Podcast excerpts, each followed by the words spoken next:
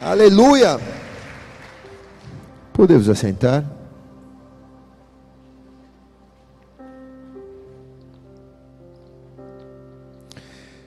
Amados, ontem eu estive na nossa igreja de São Vicente e eu compartilhei na nossa igreja ontem a palavra que Deus havia ministrado para nós na quarta-feira aqui na igreja.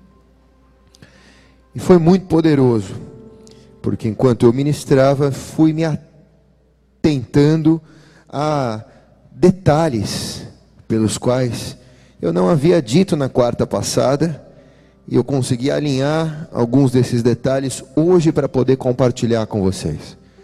Na quarta-feira passada, nós falamos um, um tema de uma mensagem que era Precisa-se de mentores.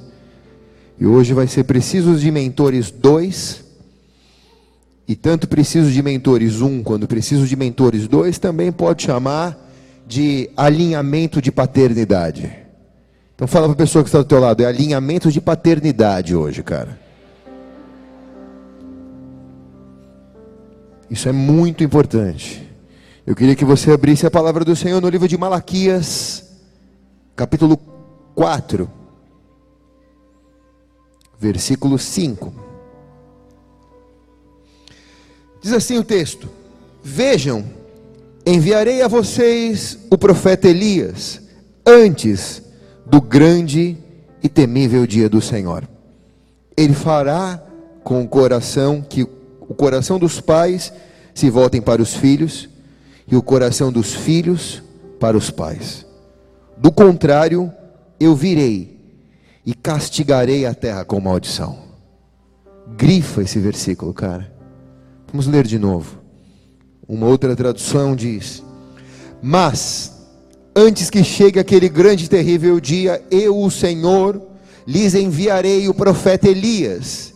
Ele fará com que os pais e os filhos façam as pazes, para que eu não venha castigar os pais e destruir completamente a terra. Na verdade, essa tradução não é tão boa quanto essa. A verdadeira é essa. Veja, eu enviarei a vocês o profeta Elias, antes do grande e temível dia do Senhor. Ele fará com que o coração dos pais se voltem aos filhos e o coração dos filhos aos seus pais. Do contrário, eu virei e castigarei a terra com a maldição. Coloque a mão sobre a palavra. Pai amado e querido, nós sabemos que isso é uma ordenança do Senhor e o Antigo Testamento fecha com essa ordenança. E ela não seria a última regra ou o último pedido do Antigo Testamento se não fosse importante. Por isso, nessa hora, nós queremos abrir os nossos ouvidos, abrir o nosso coração, para poder receber da Sua mensagem e que essa mensagem salte deste livro e venha servida na nossa vida. Eu me esvazio de mim, porque nada tenho a dar, também vim para receber. O Senhor sabe quanto eu preciso dessa palavra para a minha vida e quanto, Senhor, essa palavra será útil para a igreja da nossa geração. Nosso compromisso é desde já te dar toda a honra, toda a glória e todo o louvor. Em nome de Jesus, quem concorda diz amém. amém. E amém. Vamos fazer direito se é para Jesus. Baixa só um pouquinho o teclado. Há uma ordenança, só tira um pouquinho dele aqui, né? aqui em cima aqui para mim. Há uma ordenança clara da parte do Senhor aos últimos dias da igreja sobre a face da terra. Ele diz: antes que aconteça o grande e terrível ou temível dia do Senhor, eu enviarei o profeta Elias. Ele não fala da pessoa de Elias, mas ele fala do espírito profético. Virá o espírito profético sobre a igreja, e por causa da profecia restaurada, do espírito do profeta restaurado sobre a igreja, vai acontecer a maior restauração de todos os tempos. Os filhos vão se converter aos pais, vão se voltar aos pais, e os pais vão se voltar aos filhos. Se isso não acontecer, eu virei, disse Deus, e a terra vai ser castigada com maldição. Isso quer dizer que o compromisso que Deus fez com o seu povo é: vocês precisam fazer a parte de vocês, eu vou enviar o espírito profético sobre a igreja, mas com esse espírito profético não é para que vocês profetizem ao bel prazer, mas é para que vocês usem o espírito da profecia, principalmente para que o coração dos pais se voltem aos filhos e os dos filhos se voltem aos pais. Caso vocês não façam o que eu estou pedindo, eu terei que vir e destruir a terra com maldição. Dura palavra, mas o que estamos vivendo nos dias de hoje, no ano 2018, o que a nossa geração tem visto é nada mais e nada menos do que a terra sendo ferida com uma maldição por causa da desobediência dos filhos de Deus e do, do desprezo que os filhos de Deus dão a essa palavra e ao espírito da profecia que está sobre a igreja. Por isso, inúmeros profetas têm buscado, por isso, inúmeros profetas têm buscado pregar e apregoar a importância de nós nos voltarmos à profecia da palavra de Deus, porque sem a profecia o povo de Deus perece, diz a palavra. Quem está comigo aqui, diga amém. Partindo disso, a principal responsabilidade, desafio que a igreja tem na nossa geração é trabalhar a restauração, o alinhamento de paternidade. O coração dos pais aos filhos e dos filhos aos pais. Partindo disso, no, na quarta-feira passada, nós falamos aqui, 1 Crônicas, capítulo 12, versículo 32. O texto diz: dos filhos de Zacar, destros na ciência dos tempos para saber o que Israel devia fazer, duzentos dos seus chefes e todos os seus irmãos que seguiam a palavra. Quarta-feira passada, no Alinhando a Paternidade 1, a gente viu exatamente isso, a importância de a gente aprender a discernir o tempo, porque discernindo o tempo, nós vivemos à frente do tempo. Os da tribo de Sacar eram as, a tribo de Deus que sabia fazer a leitura correta do tempo, e porque eles sabiam fazer a leitura correta do tempo, eles viviam no espírito de Elias. E o, o povo seguia a palavra que eles diziam: é tempo de colheita, é tempo de semeadura, é tempo de guerra, é tempo de paz.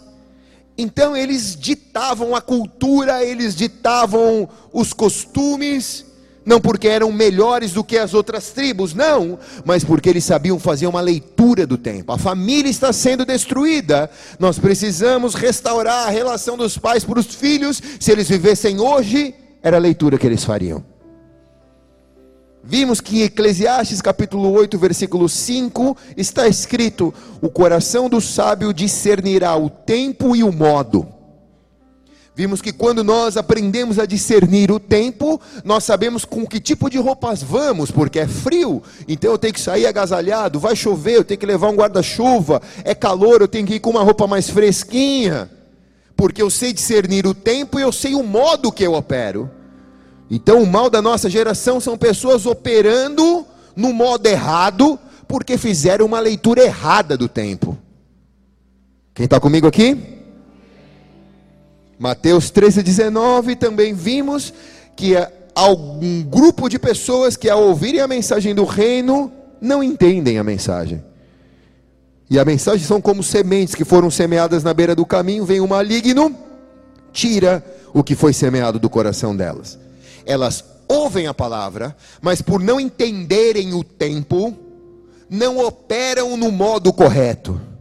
E por não operarem no modo correto, a palavra é roubada, por falta de entendimento, a palavra não é enraizada na vida delas.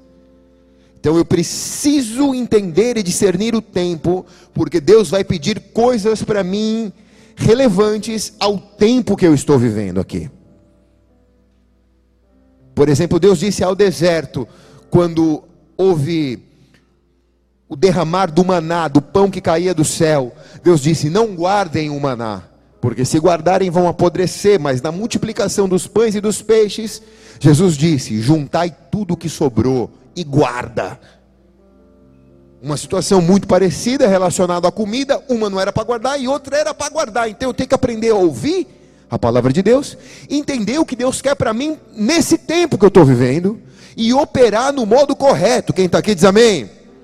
Então, se esse é o tempo que Deus está dizendo, antes que a terra seja ferida com maldição, eu envio o espírito de Elias à igreja para que haja um alinhamento de paternidade na igreja. É a necessidade de Deus para esse tempo. Vimos que o papel dessa paternidade espiritual é trazer esse tipo de alinhamento para o povo. Então, quando eu vivo uma paternidade espiritual, quando eu estou debaixo de uma paternidade espiritual, eu, por exemplo, como pai espiritual de muitos de vocês, vejo que as pessoas são atraídas tanto pelo sucesso, algumas são atraídas pelo sucesso e outras são atraídas por Deus. Então, como pai espiritual, eu consigo entender que quem é atraído pelo sucesso não fica na presença de Deus. Porque quem é atraído pelo sucesso ministerial aplaudem os resultados. Quer ver resultados. Quer ver resultados. E quando não vê resultados, deixa de aplaudir. E porque não vê resultados, não, vê, não quer ver problemas, não quer ver dificuldades, não quer ver as dificuldades que um líder pode ter. Então, nesse momento, os que são atraídos pelo sucesso são afastados por Deus mas os que são atraídos por Deus permanece e a igreja se regenera com esses que são atraídos por Deus debaixo de um alinhamento de paternidade. Amém ou não? A Bíblia diz que nem todos são nossos. Se saíram de nós, 1 João 2,19, mas não eram de nós, porque se fossem de nós ficariam conosco. Mas isso é para que se manifeste que nem todos são de nós. Nem todos querem um alinhamento de paternidade. Nem todos querem ouvir a palavra de Deus nua e crua. Alguns querem o sucesso, uns são atraídos pelo aplauso, uns estão atraídos para que a alma seja suprida. E se as minhas intenções e emoções não forem atendidas por esse líder, ele não é o meu pai e eu vou embora. Verdadeiramente, esse não quer o alinhamento de paternidade. Quem está aqui? Porque quem está debaixo de paternidade espiritual produz vitória. Nós vimos isso no, na quarta-feira. Porque quando Davi venceu Golias, Saul se aproxima e pergunta para Abner. Não pergunta para Abner quem é o menino, pergunta para Abner quem é o pai do menino. De quem esse menino é filho? E Abner diz: Eu juro por Deus que eu não sei quem é. E Saul diz: Por favor, procura quem é o pai desse menino. Porque quem caminha debaixo de paternidade derruba gigante, diz a palavra. Vimos que quem caminha debaixo de paternidade recebe a herança do filho. Vimos que o filho pródigo que ficou na casa e que estava barganhando um novilho para fazer um churrasco com seus amigos, porque ficou enciumado que o filho pródigo voltou e o pai deu um novilho para ele fazer um churrasco. O filho mais velho que ficou na casa, o filho fiel que ficou na casa, quando expõe a sua, a sua queixa ao seu pai, e o pai diz: Tudo que é meu é teu. Não vou te dar um novilho, eu te dou todos os novilhos. Porque você está alinhado, você ficou na casa, você está debaixo de paternidade espiritual. Então tudo que é meu é teu, assim te diz o Senhor essa noite. Quem está aqui? Quem está aqui? Vimos também que quem caminha debaixo de aliança e de paternidade espiritual conquista a terra, porque as nações não são dos evangélicos, as cidades não serão controladas pelos evangélicos. Diz o Salmo 2,7: Tu és meu filho e hoje eu te gerei. Pede-me e te darei as nações por herança, e os confins da terra como tua propriedade, diz o Senhor. Quer dizer, as nações pertencem aos filhos de Deus. Nem todo evangélico é filho. Pertence aos filhos de Deus, aos que têm alinhamento de paternidade aos que caminham debaixo de direção, de cobertura. Esses são como flechas na aljava. Deus pode impulsioná-los a uma fronteira mais longe, a um destino melhor, a um projeto, a um objetivo alcançado, porque caminham debaixo de alinhamento de paternidade. O seu coração está voltado ao do seu pai e o do seu pai está voltado ao seu.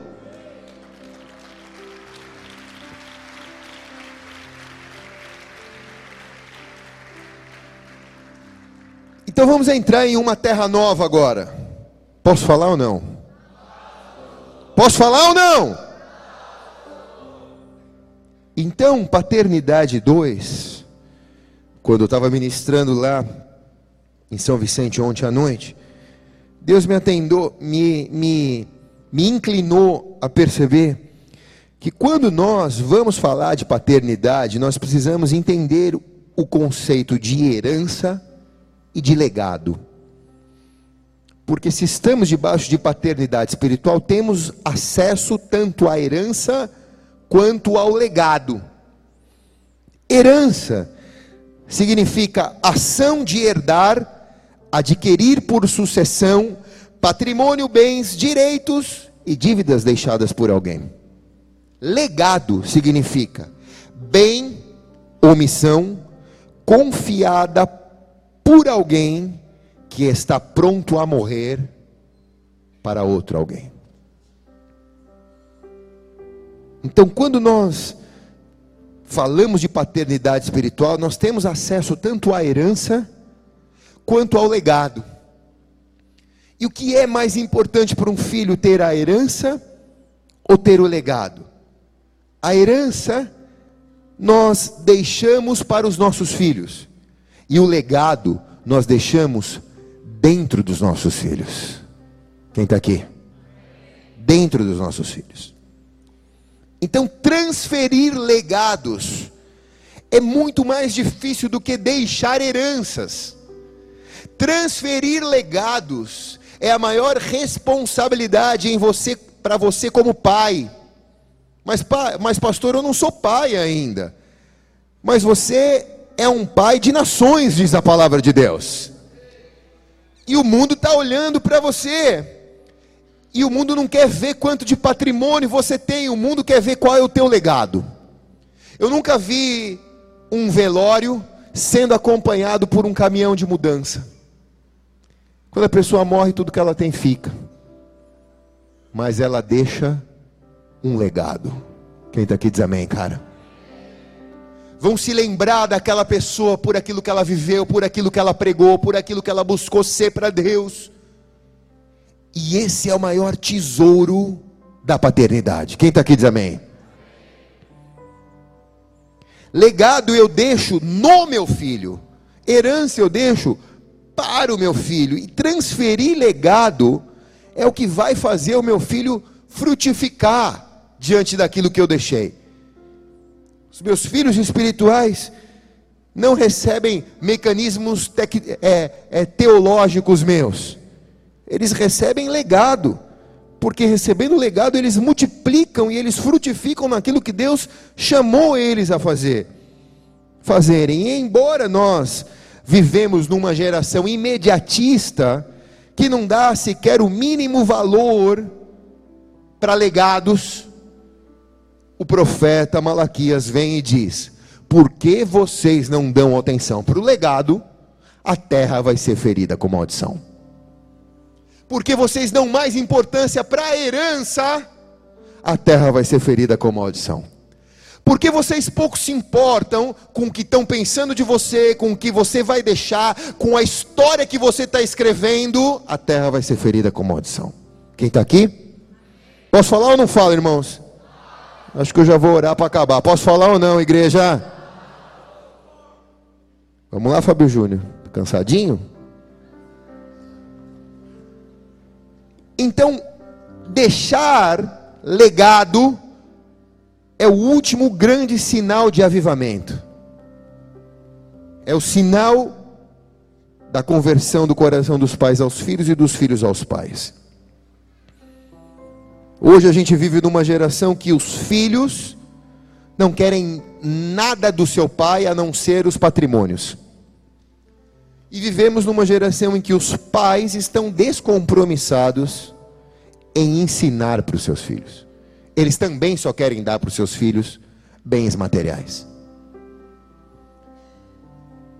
Toda vez que eu vou dar um presente para o Daniel, que me pede um presente, um brinquedo, eu tenho que pensar dez vezes para dar aquele brinquedo. Porque às vezes eu até tenho dinheiro para comprar para dar para ele o brinquedo. Mas a questão não é o brinquedo, a questão é o tempo que aquele brinquedo vai consumir do meu dia para mim brincar com ele no chão com aquele brinquedo. Quem está aqui? Porque ele não quer o brinquedo, ele quer o pai brincando com ele com o brinquedo. Isso é legado. Quem está aqui diz amém, cara? Mas você compra um PlayStation 10, existe? Não sei mais poderoso que existe, cara. Dá para o teu filho, bota uma televisão no quarto dele e dá a chave da porta e diz: Vou ter sossego. E o menino fica trancado o dia inteiro jogando ali. Ele não queria o videogame. Ele quer mais uma pessoa para jogar videogame com ele. Ele quer que o pai que deu brinque com ele mais do que ele brinca sozinho. Quem está aqui? Porque nessa hora você tem a chance de passar o legado. Nessa hora você tem a chance de deixar o legado. Mas a gente vive numa vida tão rápida, imediatista, em que pais estão descompromissados com o legado e filhos só querem a herança. Mas Provérbios 22, capítulo 28 diz: Não mude de lugar os marcos de divisa de terra que os seus antepassados colocaram e nessa hora a gente tem que ser a moda antiga. Fala para a pessoa que está ao teu lado, a moda antiga. Sabe como que é a moda antiga? A moda antiga é assim, antes de dormir, você tem que pedir a benção para o seu pai. Fala para o irmão que está ao teu lado, me dá a benção, irmão. Não é benção, é bençar. Isso é um marco antigo que a modernidade tirou. E Provérbios diz: não tira, não tira o marco dos seus antepassados, porque isso é um legado. Antigamente, os filhos, antes de se deitarem nas suas camas, pediam a bênção para os seus pais, independente da religião, independente da fé, independente que tipo de pai ele era, ou avó que cuidou, mas era ensinado isso. Quem é dessa época aqui, levanta a mão. Quantas vezes o seu filho pediu a bênção para você, ele nem sabe o que é isso. Se o seu filho pedir a bênção para você, talvez você tire um cartão de crédito e dê para ele. Quem está aqui? Ele não quer herança, ele quer legado. O mundo não quer que a igreja traga a herança, o mundo quer que a igreja traga o legado de Cristo para a sua sociedade. Amém ou não?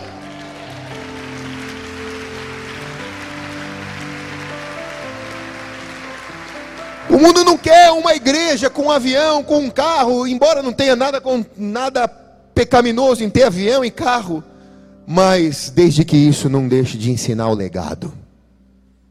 Como é ser discípulo de Cristo? Como é seguir as Escrituras? Como é ser filho de Deus? Como é fugir da aparência do mal? Como é dizer não ao pecado? Como é vencer o maligno? Como é pisar na cabeça da serpente? Eu quero aprender isso com o meu pai. Eu quero aprender a viver não do jeito em que o mundo me ensinou, mas eu quero estar dia, embaixo de alinhamento de paternidade com a igreja, com o reino de Deus, para receber diretrizes de como eu consigo falar não na hora da tentação. Quem está comigo aqui, diga amém.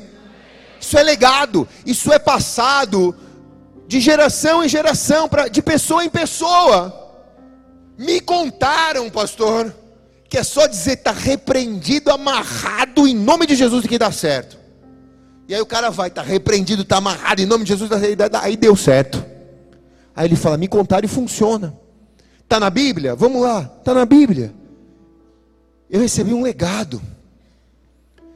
Eu recebi uma direção da parte do Senhor. Eu vim no culto, ouvi a palavra. Eu não saí daqui com o bolso cheio de dinheiro mas eu saí daqui com a minha vida preparada, com um legado, para saber como eu tenho que ser, como eu tenho que fazer, onde eu vou, como eu vou agir essa semana diante dessa situação.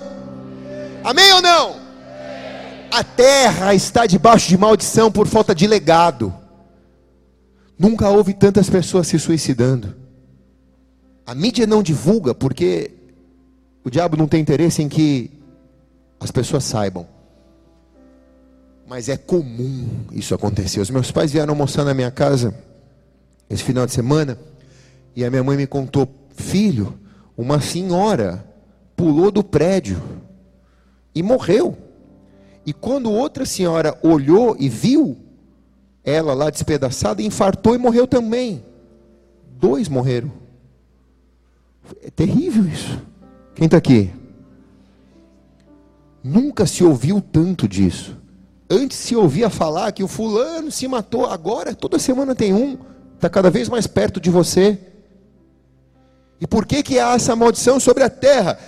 Por falta de legado, ninguém ensinou essa pessoa como vence o dia mal, ninguém pregou o evangelho para essa pessoa e, e ensinou que o Espírito Santo consola, que é melhor dar que receber, que os últimos serão os primeiros, que perder é ganhar para Deus. E por que não, pastor? Porque os pais que estão sentados essa noite aqui, os pais espirituais, não estão manifestando legados. E nesta noite, levante a sua mão, por onde você for, você é um pai espiritual. Por onde você for, você não vai falar das suas heranças, você vai falar dos seus legados espirituais. E os seus legados vão mudar a vida de muitas pessoas nessa cidade. E por onde o Senhor te enviar, e quem recebe diz amém. Amém.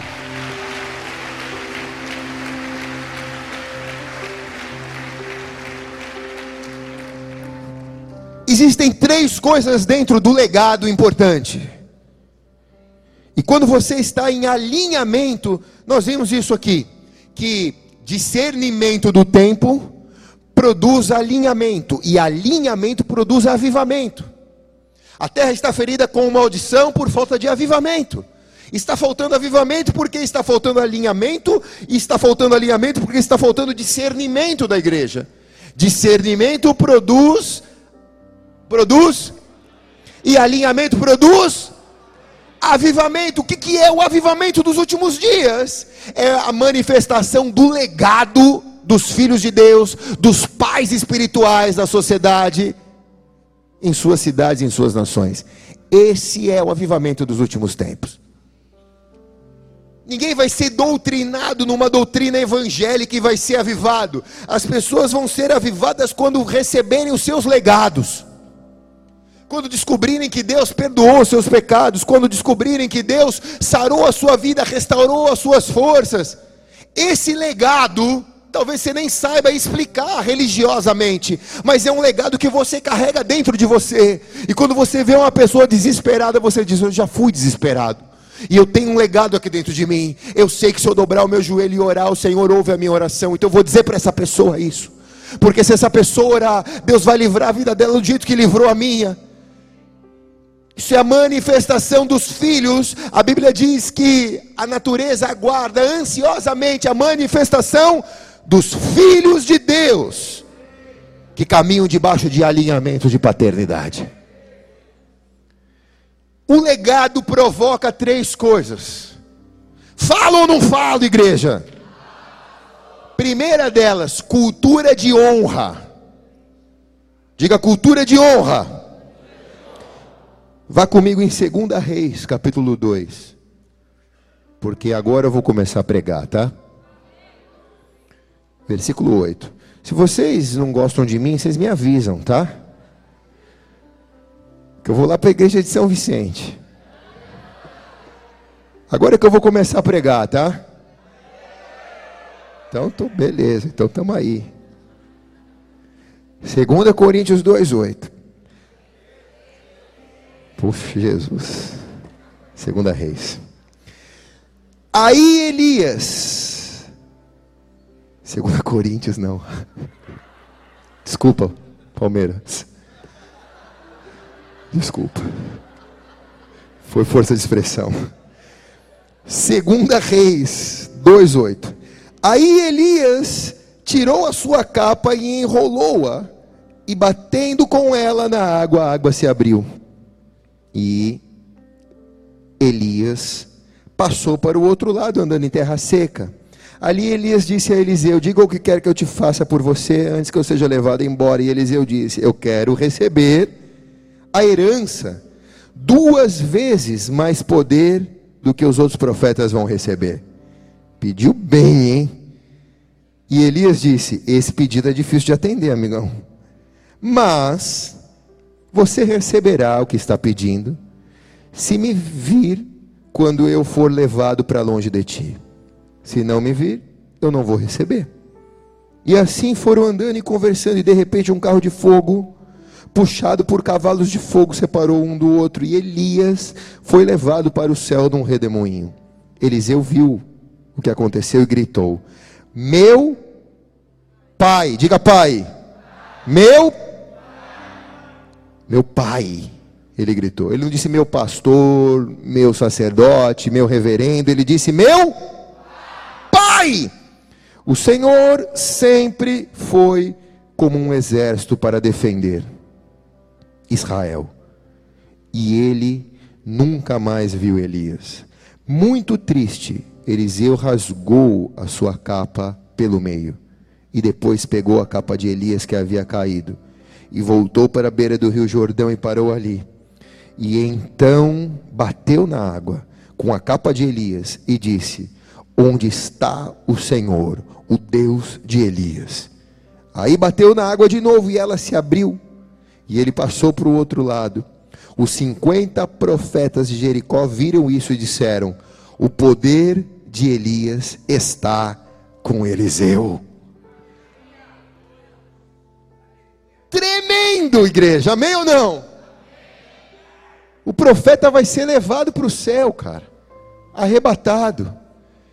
Eliseu já percebe que ele vai ser levado, ele não vai morrer, ele vai ser levado para o céu, ele vai ser arrebatado. Eliseu já percebe aquilo e diz: Ei, Está chegando o dia, né? E Elias diz: Tá, o que queres que eu te faça? Eu tenho herança para te dar, porque Elias era um cara top, tinha dinheiro, tinha propriedade, tinha prestígio com os reis, tinha trânsito livre, tinha passaporte diplomático, tinha tudo. O que você quer que eu te dê? O que você quer que eu deixe para você de toda a minha herança? E Eliseu diz: Eu não quero a tua herança, eu quero o teu legado. Eu quero o teu legado, porque eu quero ser duas vezes o que o Senhor foi. Quem está comigo aqui diz amém. Elias diz: Cara, dura coisa pedir, por que você não pediu meu carro, minha moto, minha bicicleta? Você está pedindo um negócio difícil demais. Mas se me vires quando eu partir, você receberá. Se não me vires, não receberás. Pensa num cara que grudou no outro. Elias disse: Vou no banheiro, vou junto. Não, mas vou fazer o número dois. Não tem problema, eu fico com o nariz tampadinho. Vai que o Senhor sobe para o céu fazendo o número dois. Onde o Senhor for, eu vou. Esse cara grudou, meu irmão. Grudou. E chegou o momento aonde o pai foi separado do filho e o filho ao ver aquilo disse: "Meu pai, meu pai". E porque ele estava debaixo de alinhamento de paternidade, por causa que ele estava de, de, de, debaixo de um alinhamento de honra ao seu pai, de honra ao legado do seu pai, ele recebeu a porção dobrada, porque caiu a capa sobre ele. E Eliseu fez duas vezes, pode contar na tua Bíblia, duas vezes mais milagres que Elias. Exatamente duas vezes mais milagres que Elias. Alguém diz, não, faltou alguma vez. Não, mas quando ele estava morto lá no vale de ossos, que os soldados caíram em cima dele e ressuscitaram, ali foi o milagre que deu a conta. Quem está aqui? Mesmo depois de morto, o legado ainda fala. Quem está aqui diz amém, cara? Mesmo depois de morto, o legado ainda fala. ele recebeu honra. Então, quem vive debaixo de alinhamento de paternidade, vive uma cultura de honra, que é diferente de uma cultura de reconhecimento. Reconhecimento, todos reconhecem, mas uma vez um pregador falou isso aqui na igreja, que honra é reconhecimento mais investimento. Eu guardei isso no meu coração. Reconhecimento, todo mundo reconhece. Elias é um homem de Deus, Elias é um homem de Deus, Elias é um grande profeta, Elias é um grande sacerdote, mas honra é reconhecimento mais investimento. Eu vou investir o meu tempo, eu vou investir os meus recursos, eu vou investir a minha fé, eu vou investir a minha alma, eu vou investir tudo para ficar do teu lado. Quem está aqui, diga amém, cara. Não adianta você dar um presente para o teu filho. Ele até vai reconhecer que você é um bom pai. Mas dar um presente e investir um tempo de qualidade é honra. É cultura de honra. Quem está aqui diz amém, cara? É cultura de honra. Muitos caminham debaixo de uma cultura de reconhecimento querem ser reconhecidos e acham que ao reconhecer pessoas serão reconhecidos. Deus não te chamou para viver uma cultura de reconhecimento. Deus te chamou para viver uma cultura de honra. De honra. Quantas vezes eu, com os meus recursos pessoais, fiz uma oferta na vida do meu pastor. Uma vez em uma das nossas missões, eu fiz uma oferta na vida, comprei um negócio muito caro e dei para ele de presente. E e quando eu fiz, quando a gente entregou o presente, ele disse: Mas eu não preciso disso. Eu tenho duas, duas jaquetas dessas, eu não preciso de mais uma. Falei: Eu não dou para quem precisa, eu dou para quem merece. Se eu quiser dar para quem precisa, eu vou fazer uma ação, eu vou fazer uma doação, eu vou fazer uma caridade. Mas semeadura, eu dou para quem merece. É diferente. Quem está aqui diz amém, cara. Porque isso é cultura de honra. Isso é cultura de honra. Filhos que vivem debaixo de cultura de honra, vivem a porção dobrada. Porção dobrada não vem porque você tem uma fé bonita. A porção dobrada vem porque você vive um princípio de honra. Por isso que vem a porção dobrada. Quem vive debaixo de alinhamento de paternidade, recebe uma segunda coisa Fala ou não fala, igreja? Recebe a herança de propósitos. Diga herança de propósitos. Eu não recebo uma herança material, mas eu recebo uma herança de propósitos.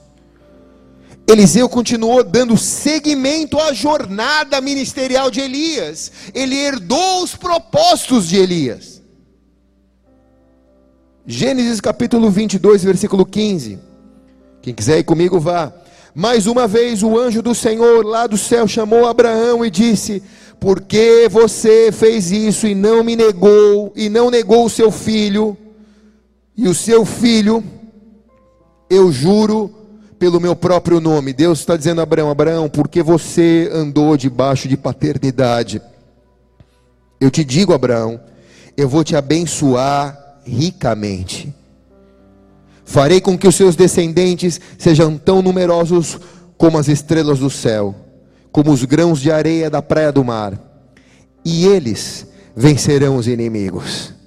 Por meio dos seus descendentes, eu abençoarei todas as nações do mundo, pois você fez o que eu mandei. Alinhamento de paternidade.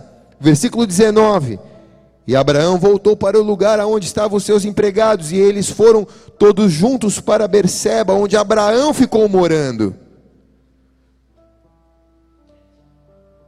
Não precisa abrir, mas em Gálatas 3:29 diz: "E já que vocês pertencem a Cristo, então são descendentes de Abraão e receberão aquilo que Deus prometeu a Abraão." Você perdeu a chance de dizer amém. Você é você que está em, levante a sua, a sua mão, levante quem está em Cristo. Você que está em Cristo, que veio aqui por causa de Cristo, é descendente de Abraão.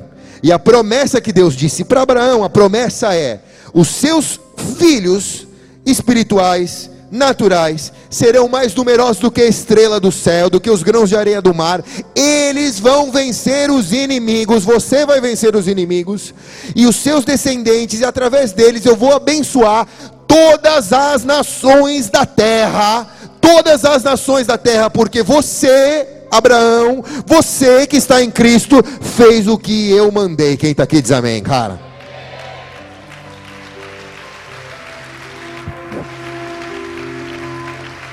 O que que Deus mandou? Malaquias 4. Deus mandou eu me preocupar com o legado e não com a herança. Deus mandou eu inclinar o meu coração aos meus filhos e dos meus filhos e dos filhos aos pais, eu trabalhar nessa necessidade que Deus tem na terra. Então eu vou herdar propósitos. Deus é o Deus de Abraão, de Isaac e de Jacó, e o meu Deus. Eu estou herdando propósitos. Levante a sua mão, diga: Deus de Abraão, Deus de Jacó, Deus de Isaac, e meu Deus. Amém? Ele é teu Deus, cara. Você está herdando propósitos. Você está na linha sucessória. Você está na linha sucessória. Abraão, Isaac, Jacó e teu Deus. Ele é o mesmo Deus. Ele é teu Deus. Você herda propósitos. Ser dos propósitos de Cristo na terra, ser dos propósitos da igreja, da igreja de Atos 2 na terra, você herdou esses propósitos. Eles estão sobre você, por quê? Porque você é filho. Porque você é filho, porque você é chamado, porque você é escolhido. Deus tem herança, busca primeiro o reino, as demais coisas vos serão acrescentadas, mas os verdadeiros filhos não querem as coisas que vão ser acrescentadas. Deus é bom se Ele acrescentar, mas o que eu quero, Deus, é o legado, eu quero aprender a viver na Tua presença. A religião não prega essa mensagem, mas essa é a mensagem do reino de Deus. Quem está aqui diz amém. Quem vive debaixo de alinhamento de paternidade, a terceira coisa acontece, falo ou não falo, vai? O legado não se perde. O legado não se perde. Porque por falta de paternidade, ou por, por desalinhamento com a tua paternidade, ainda que você receba o legado, se você desalinhar com a tua paternidade, o legado se perde. Mas se você caminha sempre no centro da vontade de Deus, sem te desviar nem para a direita e nem para a esquerda, mil cairão ao teu lado, dez mil à tua direita, mas tu não serás atingido. O legado não se perde na tua vida. A herança se gasta. Mas o legado que é mais importante do que a herança, quando não se perde, é um combustível que multiplica a herança que multiplica a herança. Você vai de 10 para mil, você vai de mil para 10 mil, você multiplica a herança. Por que, que você multiplica a herança? Qual é o segredo? O segredo é o legado. O segredo é o legado. Quem está aqui diz amém, cara. Nas gerações antigas se aprendiam muito mais com os pais do que os pais ensinam nessa nossa geração. E Deus tem chamado a gente para restaurar isso. Mas, pastor, eu não, não tenho filho. Você vai ter. E se não tem, você tem filhos espirituais. Você tem pessoas que podem ser orientadas através do legado que Deus tem dado na sua vida. 1 Crônicas, capítulo 29, versículo 1, diz: Depois o rei Davi disse ao povo: O meu filho Salomão é o único a quem Deus escolheu mas ele ainda é jovem, sem experiência, não tem legado. O trabalho a ser feito é enorme, porque não se trata da construção de um palácio onde vão morar pessoas, mas de um templo para Deus, para Deus o Senhor. E para construir o templo do meu Deus, eu preparei com todo o esforço a herança, vamos dizer que isso daqui é a herança, a herança do material necessário, isto é, prata, bronze, ferro, madeira, pedras, pedras preciosas, pedras de várias cores para o mosaico e muito mármore. Versículo 18. Ó Senhor, Deus dos antepassados de Abraão, Isaac e Jacó, conserva para sempre o coração do teu povo essa disposição e esse pensamento, e guarda fiel a ti. Dá ao meu filho Salomão o desejo de obedecer com todo o coração e com e todos os teus mandamentos e ordens, a vontade de construir o templo para qual eu fiz esses preparativos. Quem está aqui? Você sabe dessa história. Davi sujou a mão dele de sangue porque foi muita guerra. E o sonho de Davi era construir o templo de Deus. E quando Davi tinha ouro, prata, bronze, pedras preciosas, muito mármore, dinheiro suficiente para construir o templo do Senhor, uma das sete maravilhas do mundo antigo. Ele, Deus diz a ele: Você não pode construir, cara, porque suas mãos estão sujas de sangue.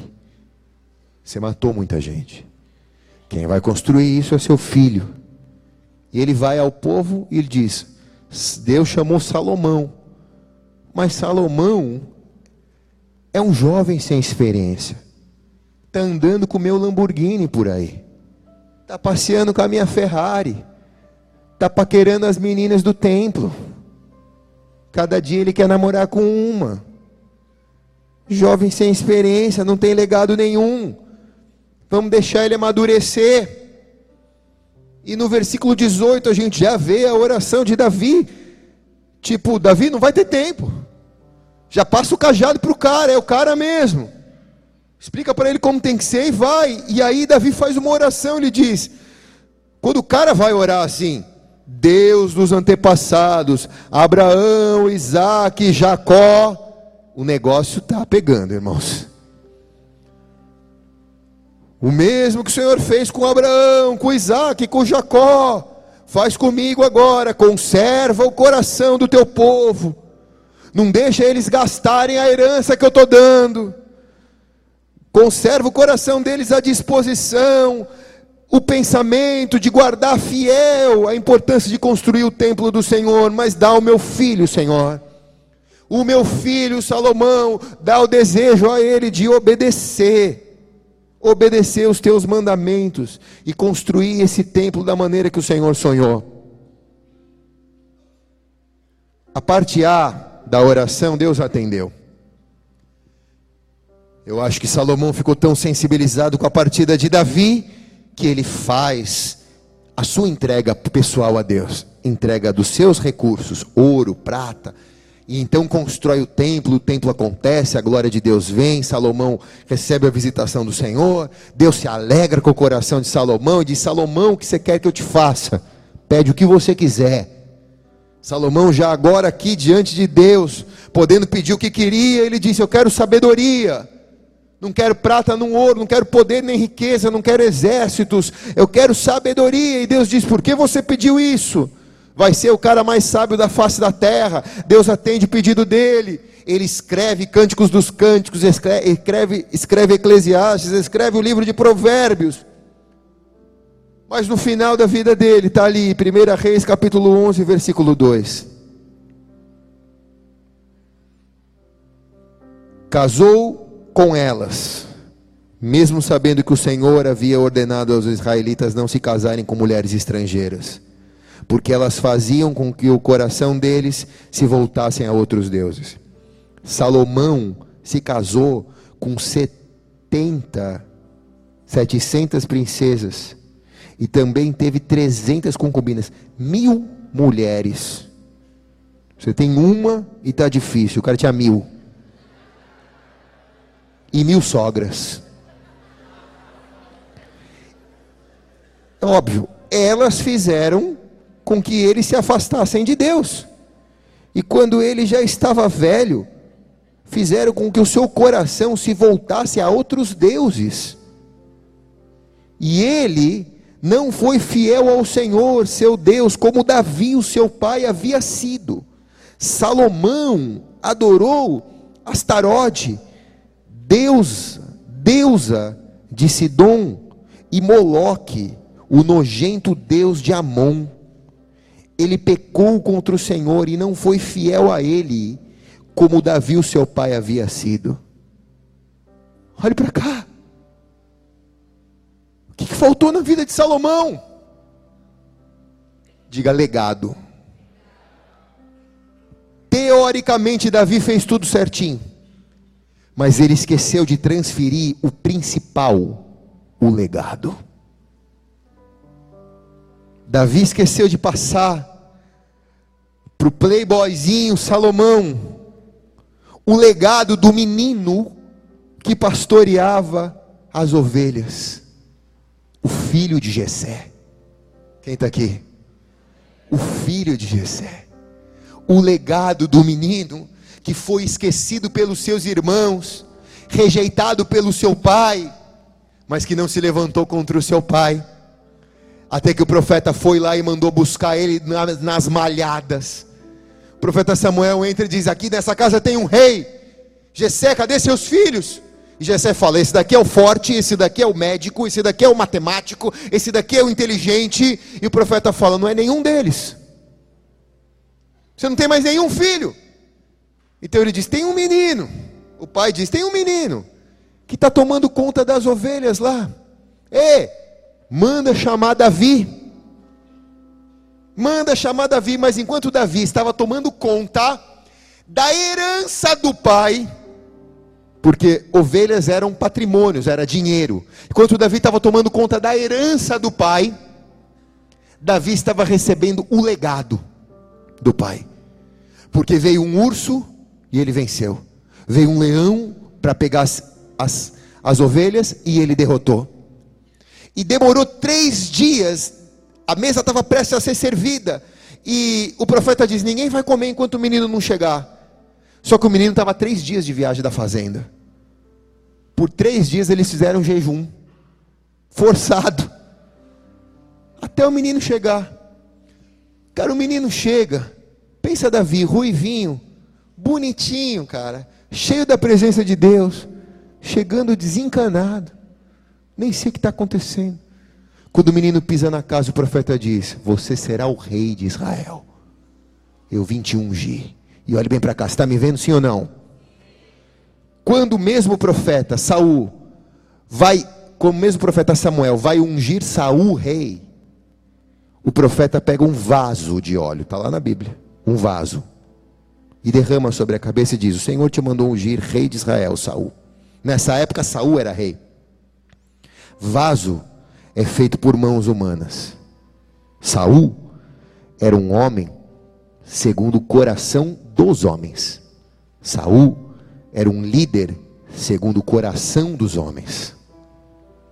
Ele governava para atender os anseios da alma das pessoas. Mas nesse episódio, quando Davi chega na casa, a Bíblia diz que Samuel pegou um chifre e ungiu a Davi, rei de Israel. E quem fez esse chifre? As mãos de Deus. Por isso, Davi é um rei segundo o coração de Deus.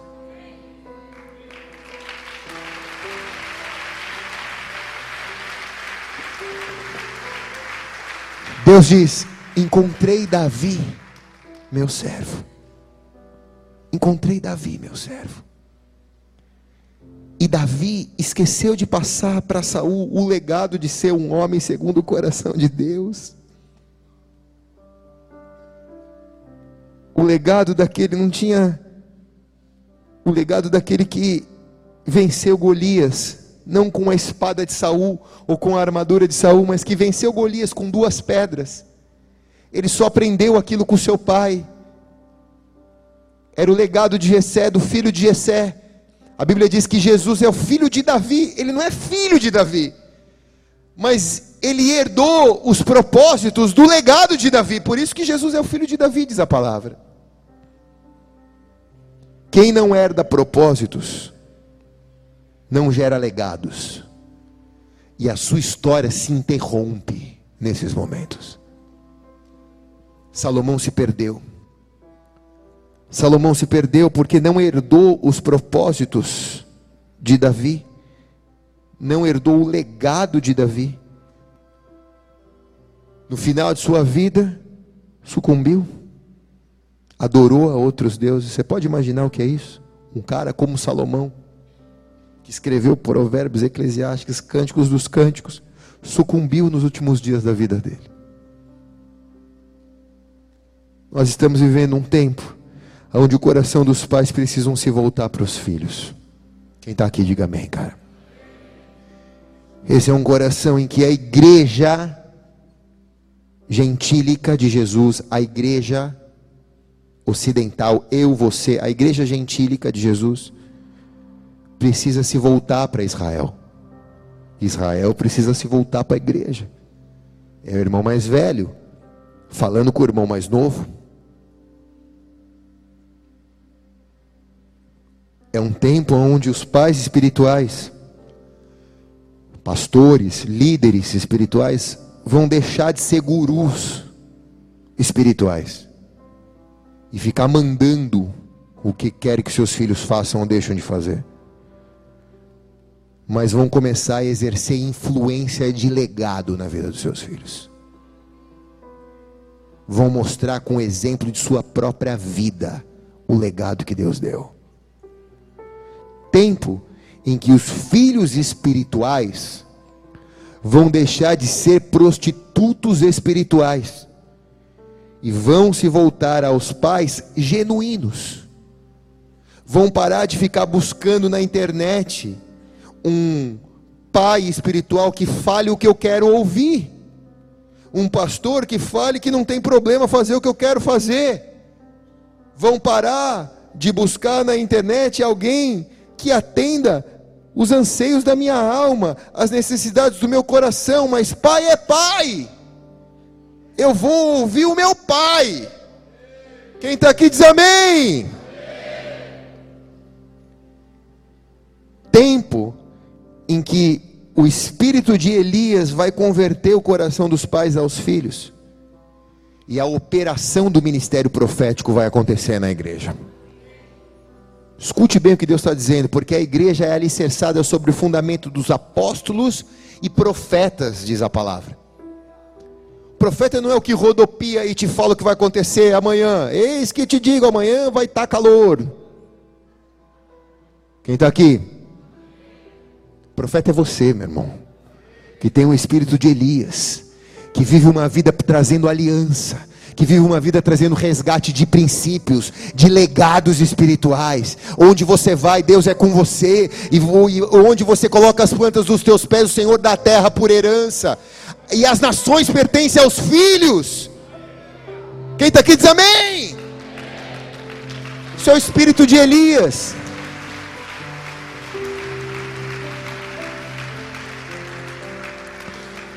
O Luiz disse muito bem aqui no seu momento de noivado, que nós não preparamos sermãos para te entreter três horas por noite. Nós preparamos sermões aonde transferem legados. Vocês não recebem o que eu prego. Vocês recebem quem eu sou. Eu só posso dividir aquilo que eu sou, cara. Eu só posso dividir daquilo que eu tenho recebido do Senhor. Eu não estou aqui para ser papagaio de pirata, para estudar um curso de teologia e sair falando meia dúzia de doutrina para você. Eu não estou aqui para isso. Talvez eu nem saiba meia dúzia de doutrina. Mas o que eu estou falando são princípios de legados legados espirituais. Quem está aqui diz amém, cara. E nós não queremos nenhum tipo de bajulação, porque não precisa beijar minha mão e dizer, Tu és meu pai. Eu vou me sentir o Papa não teu pai. Você não precisa também ficar me ligando toda hora. Tu és meu pai, que eu tenho que fazer. Eu vou falar, me dá o teu endereço, vou te mandar uma chupeta. Vou falar, chupa neném. Falei, o, o meu nosso legado é o quê? É o calor da guerra, irmãos. é o calor da guerra. A vida não é fácil para ninguém. Mas se Deus está conosco, quem será contra nós? Amém ou não, igreja? Esse é o legado.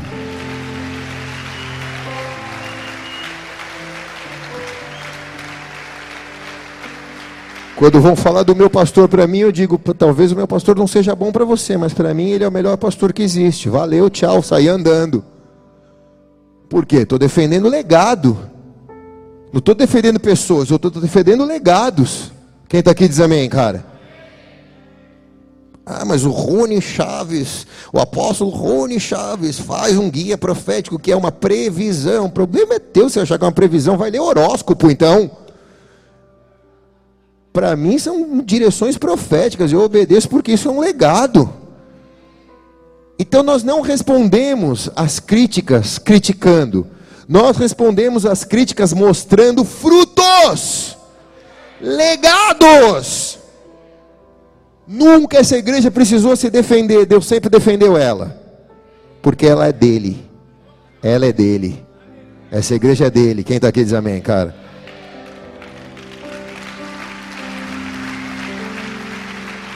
Tadinho, cara. Depois ele virou meu amigo. Mas teve um pastor já falecido que tinha um programa de rádio aqui e uma vez ele falou na rádio: "Chegou a igreja dos demônios na cidade", que era a gente. E ele falou: "O pastor vai no culto de patins". Foi de patins, cara. Pelo menos me botasse de skate, né, cara? E depois passou um tempo, esse pastor veio na igreja e ele tinha um instituto que fazia uma avaliação de, de apologia para saber se eram seitas ou heresias. Ele veio na igreja e os líderes me falaram: o cara tá aí, pastor, veio fazer uma avaliação. O que, que a gente faz? Eu falei: seja a gente. E naquele dia, cara, aconteceu que o Espírito Santo veio de uma tal maneira que todo mundo ficou louco, embriagado, dançando. Eu falei: nossa, o cara vai falar tudo de a gente aqui. Mas não dava para controlar, Deus veio. Aí depois eu fiquei ansioso para ver a crítica dele. Aí ele disse: Esta igreja é de Deus. Os meninos estão debaixo do mover do Espírito Santo. Ele virou meu amigo depois, cara.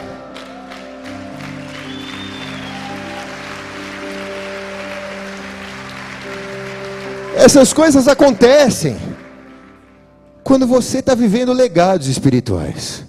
Quem está aqui diz amém, cara. Deus te chamou para ser pai de gerações. E a partir dessa noite, Deus vai converter o teu coração ao do seu pai. Se você não tem pai espiritual, se você não tem pai natural, Deus vai te mostrar os seus pais nessa noite. E Deus vai converter o teu coração aos seus filhos. Se você não tem filhos naturais, se você não tem filhos espirituais, Deus vai te mostrar os seus filhos. Eu quero que nessa hora você feche os teus olhos e recline a sua cabeça. Aleluia.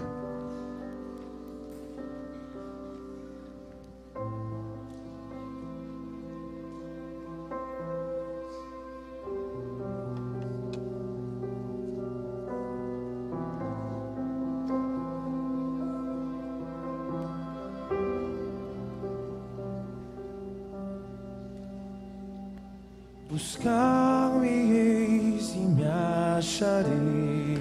Vamos colocar de pé, igreja. Se me buscar de todo o coração, os meus caminhos são mais altos que os teus. Só aqui vem. Sobe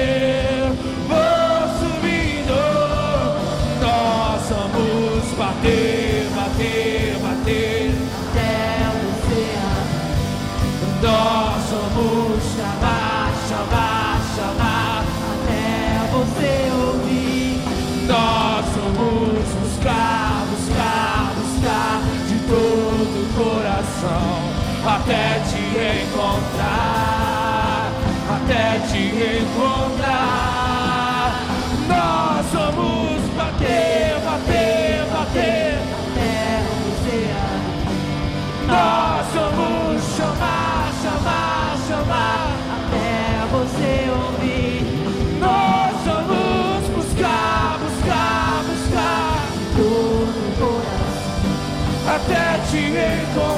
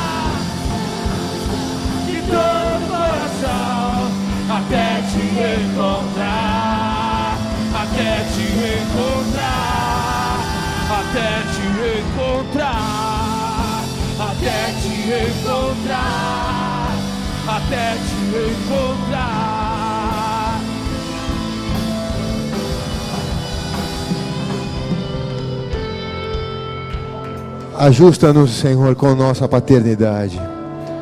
Tira de nós todo desvio do nosso caráter, que nós, nos afasta de sermos filhos alinhados com a paternidade e de pais alinhados com os nossos filhos, Deus. Nos ajuda, Senhor, a resgatar os marcos antigos. Nos ajuda a preservar os teus princípios. Nós queremos ser aqueles que herdaram propósitos e que por causa disso multiplicam a herança. Multiplicam a herança. A partir dessa noite vai ser um tempo de tanta prosperidade sobre a sua vida. Porque você não veio participar de um culto de prosperidade, mas você veio participar de um culto de legados. E por causa dos legados, dos legados, a herança vai se multiplicar na sua mão. Ainda mais eu profetizo em nome de Jesus. Quanto mais legado e alinhamento de paternidade você tiver, mais a tua herança vai se multiplicar, porque esse é o princípio. Nós oramos para que o nosso coração não se desvie no final, como de Salomão se desviou, Senhor. Nós não queremos faltar com os legados. Por isso nos ensina como devemos ser quando vencemos e nos ensina como devemos ser quando perdemos. Nos ensina como devemos ser quando estamos bem, nos ensina como devemos ser quando estamos mal. Nos ensina no dia da, na, da dor, da angústia e no dia da alegria e da felicidade. Porque às vezes nós nos corrompemos com as coisas boas dessa vida, Senhor. E nós queremos ser guardados no dia bom e guardados no dia mal também, Senhor. Por isso, daquilo que o Senhor tem me dado, eu transfiro aos meus filhos e eu declaro sobre eles porção dobrada do teu Espírito, Senhor. Dobrada do teu Espírito, Senhor. Levante as tuas mãos aos céus recebe da parte daquele que está liberando a porção dobrada, o Senhor. Santo!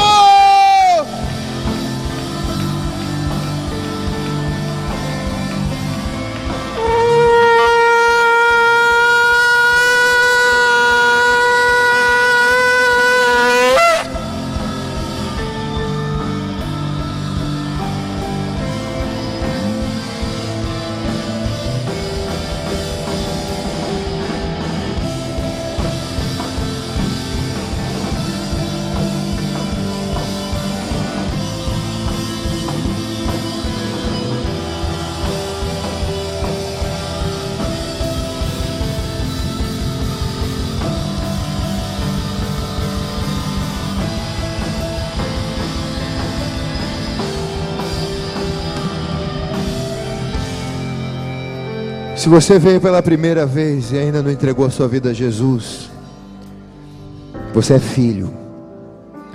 E para que seja salvo, você precisa ter o teu nome escrito do livro da vida. Nessa noite ele está te chamando não por um plano aqui na terra, mas a tua vida aqui na terra ela é 1%. 99% da sua vida está reservada para você viver no céu na presença dele. Portanto, se você quer participar disso, ele está te convidando essa noite. Ele quer transformar a sua vida e te preparar nesse 1% para você morar na presença dele. Nada desse mundo pode ser mais importante do que aquilo que ele tem reservado para você. Ele tem um legado para a tua vida. Um legado para você. Por isso você vai entregar sua vida a Jesus agora, põe a sua mão no teu coração. Não teve um culto na história dessa igreja. 15, 20 anos que essa igreja existe, que não teve uma pessoa que se salvou. Sempre que a gente se reuniu aqui, houve salvação nessa casa. Porque Ele salva, Ele salva. A salvação é um legado do Senhor. Hoje você nasce de novo para uma vida com Cristo. Põe a mão sobre o teu coração, peça ao Senhor do seu jeito aí mesmo, cara, com a tua fé. Diga ao Senhor, Senhor, escreve meu nome no livro da vida. Senhor, seja o meu Deus. Eu te confesso, tu és o meu único Senhor e Salvador. Diga ao Senhor, Senhor, tu, tu és o meu Senhor e Salvador. Único Senhor e Salvador. Se você fez essa oração pela primeira vez, levante a sua mão. Você está debaixo da cobertura da igreja de Jesus. Contra a igreja as portas do inferno não podem prevalecer. Eu determino sobre a tua vida um tempo novo, onde novos legados do Senhor vão vir sobre a tua vida. Se você fez essa oração pela primeira vez, antes de você ir embora, tem uma luz vermelha acesa lá atrás. Deixa o teu nome, porque eu e a pastora queremos te convidar para tomar um café da manhã com a gente. Não vai te custar nada, só vim aqui. A gente faz isso porque a igreja é muito grande. A gente, se a gente não fizer, a gente nunca vai se conhecer. Quero te conhecer pelo teu nome. É certeza que eu não vou lembrar quando eu te encontrar. Talvez não lembre do teu nome porque são tantos.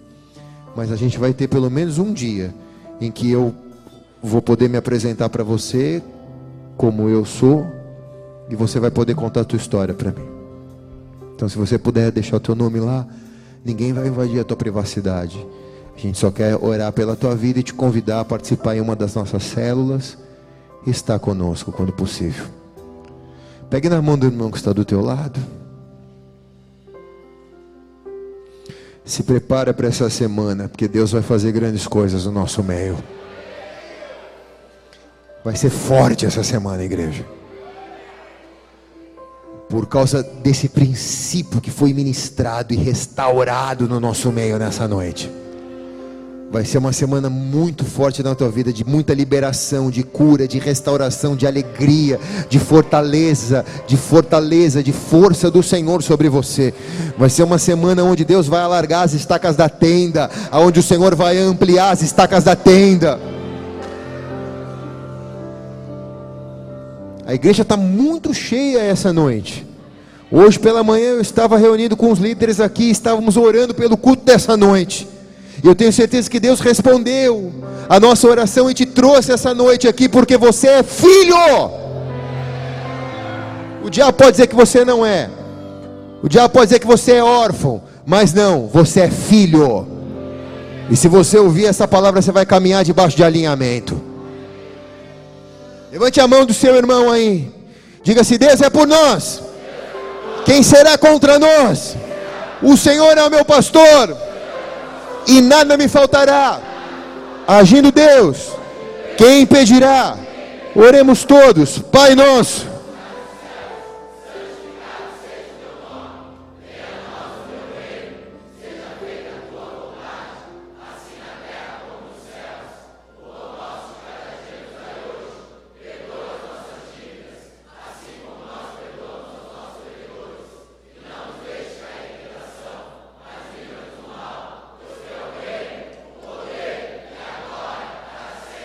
Amém. E amém. Eu te abençoo. Vai para uma semana de vitória, porque tu és filho e vive de legado. Vai na paz.